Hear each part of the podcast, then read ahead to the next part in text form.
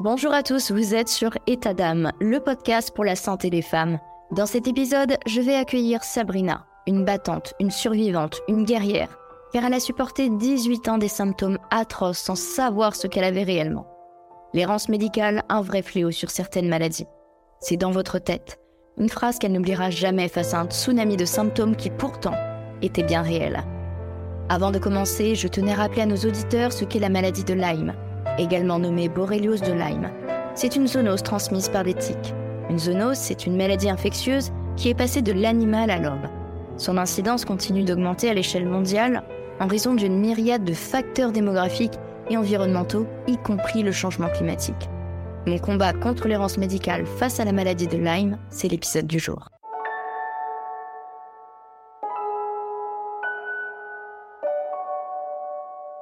État d'âme, un podcast qui vous embarque dans l'esprit et le corps des femmes, avec des témoignages poignants, des histoires immersives prenantes et des interventions de professionnels de santé pour vous éclairer sur des sujets spécifiques concernant le corps et l'esprit. État d'âme, chaque femme est unique et chaque parcours de vie l'est aussi. Découvrez la femme dans tous ses états. État d'âme, un podcast de Stéphanie Jarry.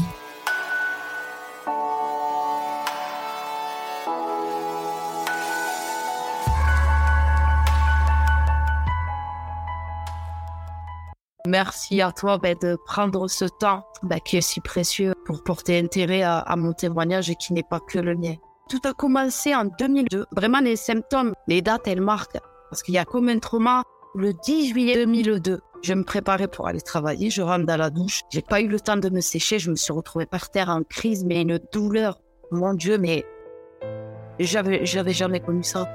Alors ça s'est manifesté euh, avec des... Comme si j'avais de la lave dans le sang, ça brûlait, mais c'était intense, mais avec des milliers d'aiguilles qui me piquaient ou comme des petites bêtes qui me mangeaient de l'intérieur et euh, des démangeaisons, mais anormales. Si j'avais que les démangeaisons, je serais aussi à terre parce qu'elles sont féroces. Si j'avais que la lave dans le sang, pareil. C'est tellement féroce que je serais aussi à terre. Et alors les petites bêtes qui te mangent de l'intérieur, les aiguilles, euh, idem. Alors les trois ensemble. Et ça, et ça s'est plus, ça s'est plus arrêté. À chaque fois au contact de l'eau, j'essayais avec l'eau de mer. Rien à faire, l'eau minérale, ça voulait plus partir. Donc j'ai commencé euh, chez le généraliste, du généraliste dermato. Mais tout ça, ça met du temps parce qu'on te donne des traitements, on te essayer. On te dit de noter tout ce que tu manges aussi parce que tu te retrouves après chez l'allergo. Tu jamais vu ça, mais tu réagis à tout. 2018, on m'a diagnostiqué euh, en premier, bon, en tout premier, un prurite aquagénique euh, idiopathique féroce et invalidant. Quelques temps après, on m'a diagnostiqué une maladie rare orpheline. Ça n'a pas trop de sens. Hein. Il faut pas trop poser de questions hein, parce que c'est limite une insulte et ça, j'ai jamais compris. Heureusement, c'est arrivé que des médecins bienveillants et, vraiment ignorants accueillent le message comme il fallait. Mais c'est arrivé que je me fasse euh, limite presque crier dessus. J'avais pas le droit de poser des questions. J'avais pas le droit de faire part de je sais pas, euh, un exemple, euh, quand euh, quelques temps après, après la maladie, les maladies rares orphelines, on m'a diagnostiqué justement une maladie auto-immune inflammatoire, qui est la neuropathie à petite fibre, qui, était, qui est gravement endommagée apparemment. Donc, tu m'expliques ce que c'est, parce que je ne savais pas ce que c'était. Il me dit, les fibres nerveuses sont en train de fâcher, tout ça, tout ça. Ok. En gros, c'est la sœur de la maladie de Charcot. Et de là, je lui dis, excusez-moi, mais est-ce que les fibres, ça se régénère, tu vois? Et il me dit, ah, certainement pas, pas du tout. Et je sais pas, j'ai pas validé ça, mais c'est pas, c'était le cerveau en fait. Je lui dis, excusez-moi, mais on est fait de la nature. Enfin, tu vois, c'est moi, c'est comme ça. C'est, je lui dis, on est fait de la nature et parfois on pense qu'une plante, un arbre, euh, il est mort, alors qu'il suffit juste de reprendre soin des racines, de la terre, d'arroser comme il faut, d'en prendre soin, et hop, c'est reparti. Oh, qu'est-ce que j'ai pas dit? Qu'est-ce que j'ai pas dit? Mais souvent, les rendez-vous, ça se soldait avec euh, le moral dans les chaussettes. Pour euh, le dernier, justement, qui m'avait diagnostiqué la neuropathie, le seul moment où il a été honnête, il y a une maladie en vous qui vous a déclenché la neuropathie. 40% je trouve, 60% je ne trouve pas. Et voilà, voilà. On me disait en plus que j'étais négative. Hein. Je lui ai dit, ben, comme on dit, c'est chez moi, euh, Inch'Allah, je ferai partie des 40%. Il n'a pas trouvé. Il n'a pas trouvé la cause. C'est pas grave, ça a mis un an de plus. Ça veut, ça veut bien dire ce que ça veut dire. Une maladie auto-immune inflammatoire, elle ne peut pas venir toute seule. Le test officiel ELISA qu'ils ont mis en place depuis 2006 se fie à une souche infectieuse. Il y en a plus de 300. Donc tu peux avoir une autre souche, mais tu peux avoir plusieurs souches qui ne sont pas calibrées sur le test. Mais ça, on va pas te le dire. On te dira plus que euh, les infections multiples, comme euh, qu'elles soient parasitaires, virales, et puis les intoxications aussi en métaux on va pas te le dire que ça peut, ça peut, ça peut semer mais des dégâts terribles. Que ce soit au niveau des soins dentaires, des amalgames, en plomb à l'ancienne. Les implants, les stérilés, euh, c'est très très grave. Ça pollue de fou. C'est moi, je faisais totalement confiance. La maladie de Lyme, je savais juste que tu pouvais euh, être infecté par une tique et qu'apparemment ça pouvait être grave, mais sans connaître la profondeur des symptômes, de, de l'état dans lequel ça peut te mettre, chaotique, j'en savais rien. Dans les analyses qu'il m'avait faites, il y avait écrit Lyme, j'étais à 1. il faut savoir que tant que tu, n'arrives pas, il faut que tu arrives à 7 pour être euh, positive. Mais même si tu es à 0,05, tu l'as croisé. Les analyses avant, je donnais ça au médecin et puis il le faisait pour moi. J'allais pas chercher. Euh, aujourd'hui, c'est limite. Euh, ouais, ça va, je me débrouille. Non, en arrière, je, je me suis, pas fait des recherches sur la maladie de Lyme. Hein. C'est, je me suis posé un matin. J'étais pas très réseau, mais vraiment, hein. Mais j'étais dans un groupe fermé de malades de neuropathie à petite fibre sur Facebook, les groupes fermés. J'ai dit une info, c'est certain, euh, elle va tomber ici. Puis un jour, un matin, c'était le 25 mars 2019, le matin, j'ai vu ce direct apparaître dans le groupe et hop, ça m'a interpellé. Médecin, euh, ce médecin, en fait, euh, euh, le conseil de l'ordre voulait le faire sauter hein, parce qu'il avait aidé une malade atteinte de la sclérose en plaques qui était en fauteuil roulant et elle remarchait. Et en fait, c'est un neurologue qui suivait cette, cette dame, qui l'a eu mauvaise. Et ce qu'il a fait, c'est que, voilà, il a déposé une plainte, il a monté la tête envers d'autres malades aussi. Euh, parce que ce médecin-là, qui, d'ailleurs m'avait euh, diagnostiqué, parce que après ce direct-là, moi j'ai pris direct contact avec le médecin. Hein. J'ai été sur le droit de guérir aussi. Parce que tu sais, j'ai vu qu'elle était vachement critiquée, cet assaut. Et moi, je ne prends rien pour argent comptant. Je me fais mon avis toute seule. Moi, il n'y a personne qui va me dire qu'est-ce que je dois manger, qui je dois aimer, qu'est-ce que je dois penser. Et après, j'ai compris que c'était une asso plus que réglo. Elle reçoit aucune subvention. Justement, jouer la transparence, ça c'est important. J'aimerais bien adresser un message à Mathias Lacoste. Je lui envoie plein d'amour. À, à Marie Sierra, aux parents Sierra par rapport à Aurore. Aurore Sierra qui nous a quittés le 13 février. Elle nous a quittés malheureusement. Elle aussi, elle a fait de l'errance médicale. Elle a appris pour le Lyme. Elle s'est traitée. Puis quand euh, pendant des années, été, il y a eu beaucoup de maltraitance par en général, tous les malades, hein, qu'elles soient verbales, le physique, on a tous goûté à ça. Puis elle a eu des symptômes qui ont commencé à arriver et tout, puis tu mises sur, le, sur, ton, sur ta maladie. Là, on sait que c'est redoutable, on sait que c'est féroce, comme toutes les autres maladies inflammatoires, on va dire. De toute façon, c'est lié à... T'as pas envie d'aller voir le médecin, t'as pas envie d'aller à l'hôpital, donc euh, tu connais un peu, tu sais ce que tu as à faire, et puis voilà, quoi. Puis elle s'est retrouvée avec euh, trois cancers métastasés, quoi. Donc on a coupé pour se soigner, pour se traiter, 32 ans. Et, et malheureusement, c'est pas un cas isolé, Aurore ma poupina, comme je l'appelais d'amour.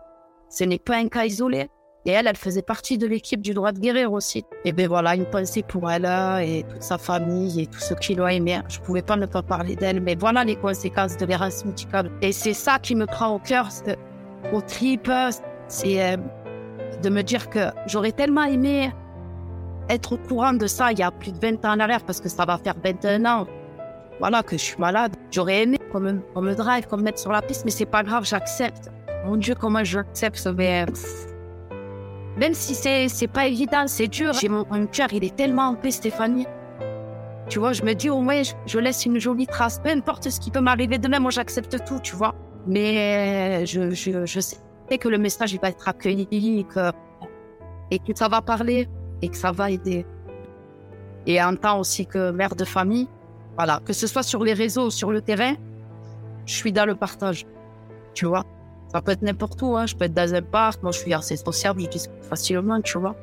Hop, on va échanger. Puis, pareil, je vais euh, en parler. Mais c'est dans le, c'est chez le droit de guérir que j'ai beaucoup appris, hein, où j'ai eu toutes les infos euh, et que j'ai continué à chercher. Et puis que j'ai aussi appris que, en fait, tout ce qui touchait au système immunitaire, tu vois, que l'alimentation aussi, euh, les médicaments euh, inadaptés. Hein, ben, Aujourd'hui, si j'arrive pas à avoir une vraie bonne rémission, c'est les médicaments pendant toutes ces années qui m'ont flingué ben, rein, foie, rate, pancréas. Hein. J'ai eu de tout, hein. Cymbalta, Lyrica. Euh, Qu'est-ce que j'ai eu? Des, des métabloquants, euh, des antihistaminiques, euh, du Abilify. Et ça, quand j'ai appris ce que c'était, j'ai été choquée. Fait, j'avais beau dire que j'étais pas dépressive, mais ils me disaient, en gros, euh, ils ont une façon d'amener les choses, de faire accepter, euh, c'est quand même dingue, quoi. Euh, ça peut jouer sur les cellules, les terminaisons nerveuses. Vu que tu vois, ce que j'avais, le prurite, c'était, pour eux, c'est la peau. Mais moi, je leur disais, c'est interne, parce que moi, je, j'étais dans un état de détresse absolue, mais sur ma peau, il n'y avait même pas une rougeur. Ouais, vraiment, rien. Invisible à l'œil nu. Quelqu'un qui ne me connaît pas, il va se dire, elle est cinglée. Non, je suis dans une souffrance terrible. Mais c'est le droit de guérir qui m'a... Ouais, j'ai bien été guidée euh, avec eux. La maladie de Lyme, c'est, une infection euh, bactérienne. Mais quand tu associes infection bactérienne avec d'autres infections bactériennes comme les co-infections, mais aussi euh, virus et les parasites, et, le, et tout dépend le taux d'intoxication aussi de métaux lourds. Tu vois mm. Plus tu as des, des classes immunitaires aussi qui, qui, ont flanché aussi, donc... Euh... Ben, le système immunitaire, une fois qu'il flanche, champ libre pour tous les nuisibles, parce que voilà, c'est ça qui est important, c'est que le plus important, c'est le terrain. Tu vois mm. C'est ton corps, donc il faut lui donner du bon carburant. Le système immunitaire, nous, on...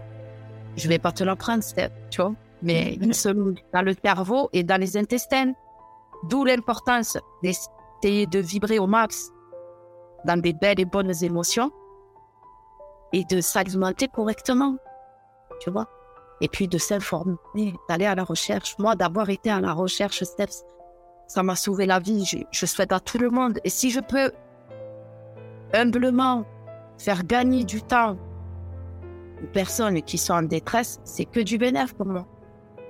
Et il n'y a, y a jamais un moment où tu as été mentalement au plus bas, euh, où tu as toujours gar gardé ce truc de non, il faut pas que je flanche, il faut pas que.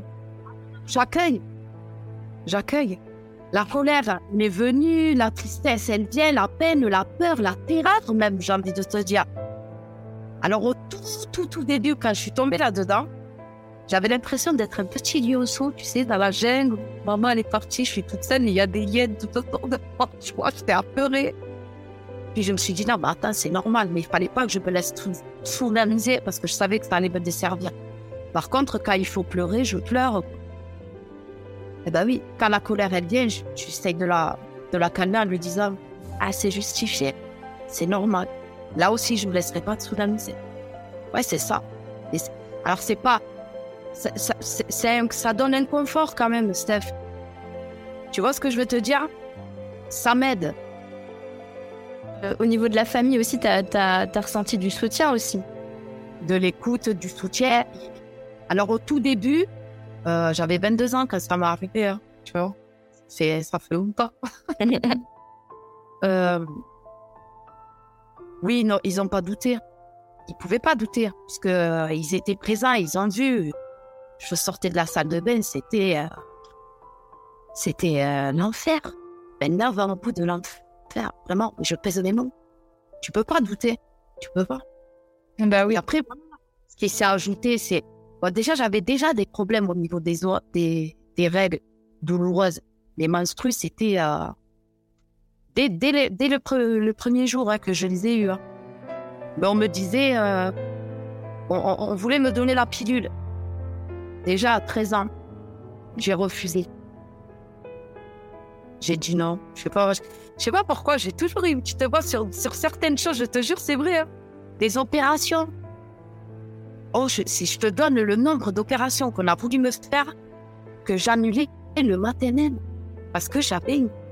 Il y avait comme une petite voix qui me disait Je le sens pas, ne le fais pas. Et quand j'allais regarder, rechercher, je voyais que non seulement ça réglait pas le problème, et que ça revenait. Ça m'intéresse pas. Bon, on aurait voulu m'opérer du pied à la tête, ça m'intéresse pas. Et, et heureuse, je suis contente, tu vois. De m'être fait confiance. Ouais. Important. Important de se faire confiance avec bon sens et discernement. Et si on a besoin, si un malade vraiment a besoin euh, d'être drivé ou qui est dans le doute, parce que le doute aussi, il est sain. Hein. Toutes nos émotions, c'est comme les saisons, elles ont un rôle. Hein. Pas chercher à les éteindre. Elles sont vitales. Elles sont juste là pour nous alerter et, elles aussi pour nous guider. La seule chose, c'est qu'il faut bien leur dire que sans moi, vous n'êtes pas là. Donc, on reste bienveillant. Mes émotions, c'est comme des copines, tu vois. Tant que vous restez bienveillante, il n'y a pas de souci. En parlant de, copines, si euh, jamais tu avais un conseil à donner aux auditrices qui viennent d'apprendre euh, leur maladie ou qui se sentent un peu seules ou plus bas, qu'est-ce que tu pourrais leur donner comme conseil? Moi, je leur dirais de ne pas hésiter à, aller justement vers des personnes aussi euh, malades et qui vont comprendre parce que c'est faut pas se leurrer. Hein. on voit, il y a autant de gens en bonne santé qui, qui comprennent, euh, qui sont sensibles et réceptifs, il y en a, on va pas mentir. Mais ils sont pas superbement nombreux. Donc il faut pas hésiter à, même aux alentours, s'il y a des associations de malades, ou si ben, l'État ne permet pas, c'est ce que c'est, j'ai été alité pendant des années, donc il euh, n'y a pas de souci là-dessus. Euh. on essaye sur les réseaux. Voilà. Mm. Rapprocher de personnes qui pourrait justement essayer de les driver, de les guider et surtout d'aller à la recherche et de chercher la cause. Parce que le diagnostic, ça reste un diagnostic. Mais il y a une cause à ça et ça, on ne nous le dit pas. Euh, et eux, ils sont unis entre les fléaux. Tu te rends compte qu'en fait, ils se donnent tous le ton, la réplique. Eh bien, nous aussi, malades ou pas, on doit être solidaires. On doit être bien les uns vers les autres. Si à ce moment-là, tu ne te sens pas de parler ben, parce que tu es, dans le mal ou, ou ça va pas, ou, ben, tu te forces pas. Tu te forces pas, tu. Mais si la bienveillance est l'union bienveillante, j'ai envie de dire, elle n'est pas de nous, ça va être dur. Il faut être vachement ouvert, euh, d'avoir une ouverture d'esprit, c'est de cœur, je dirais en premier. Ouais. Euh, ça peut faciliter, mais vraiment, moi, ça m'a, ça m'a vraiment, parce que j'étais déjà, au niveau des émotions, tout ça, j'étais déjà branchée sur ça depuis toujours. Et c'est vrai que je, m'aperçois et je me rends compte que, ouais, ça m'a beaucoup aidé par rapport à d'autres malades, tu vois. Et je, souhaite à tout le monde de le vivre, ça, d'avoir ce, malgré la souffrance, malgré l'épreuve de dingue, tu sais, ce truc, que là, t'es, limite en apesanteur, t'es heureuse, tu souffres, t'es malade, il y a des moments où c'est oui, c'est très dur, c'est très, très, très dur. Hein. C'est, c'est normal à des moments de dire c'est pas une, c'est une vie, ça. Moi, je ne me vois pas continuer comme ça. Tout, tout, tout ça, faut l'accueillir. Faut même pas hésiter à se parler comme ça, même seul. Moi, ça m'arrive. Et après de me dire, voilà, attends, c'est normal. C'est quoi cette douleur? On n'a pas à faire de l'errance médicale, Steph. Ouais. Ah oui, oui, non, mais ça, c'est. Ils vont sur Pluton chercher de l'eau, des êtres vivants. On n'a pas à faire de l'errance médicale. C'est sur ces mots d'espoir qu'on va achever cet épisode. Et chère auditrice, c'est super important du coup tout ce que Sabrina euh, disait dans, dans l'épisode. Il faut pas hésiter à, faire des recherches parce que parfois il faut, faut pas attendre des médecins. Ils vont, ils vont nous aider certes, mais il faut faire aussi nos propres recherches. Il faut être curieux sur ce que notre corps voilà, il, faut être curieux et il faut pas abandonner et surtout ne pas rester dans le silence, ne pas rester isolé. Parce que souvent on peut se dire, mon Dieu, mais pourquoi moi? Pourquoi moi? Mais en fait, on n'est pas seul. On n'est pas seul. Et voilà. Et souvent, parler, déjà, ça fait du bien. C'est libérateur. C'est vrai. Mais si je pouvais rajouter un truc, c'est n'oubliez jamais que, en plus d'être acteur de nos vies, on est acteur de notre santé automatiquement. Peu importe ce qu'on va vous dire, allez à la recherche. Toujours. Rien n'est figé dans la vie, même pas la science.